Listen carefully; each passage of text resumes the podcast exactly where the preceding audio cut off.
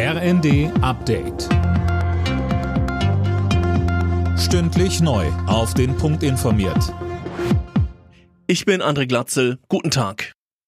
Die Preissteigerungen seit dem Ukraine-Krieg bewegen viele Deutsche zum Energiesparen. Das geht aus einer Umfrage des Instituts YouGov hervor. Mehr von Holger Dilk.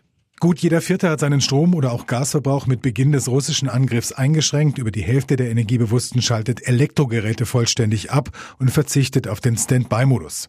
Knapp die Hälfte steht kürzer unter der Dusche oder verwendet kälteres Wasser. Und mehr als ein Drittel hat die Heizung checken lassen oder will das demnächst noch vor dem Winter machen lassen.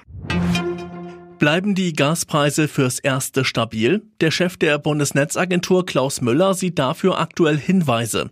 Der Bild am Sonntag sagte er, dass es zuletzt keine spürbaren Preissprünge gab, trotz der aktuell abgeschalteten Pipeline Nord Stream 1.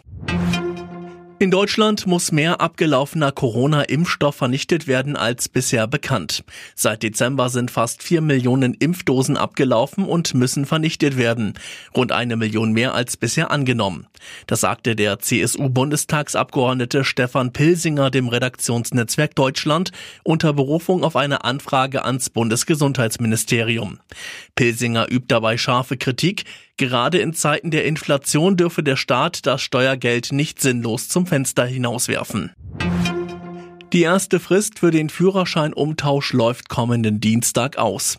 Bis dahin müssen alle von 1953 bis 1958 Geborenen ihre alte Fahrerlaubnis in einen EU-Kartenführerschein umgetauscht haben. Wer das nicht gemacht hat, muss mit einem Verwarngeld von 10 Euro rechnen. Alle Nachrichten auf rnd.de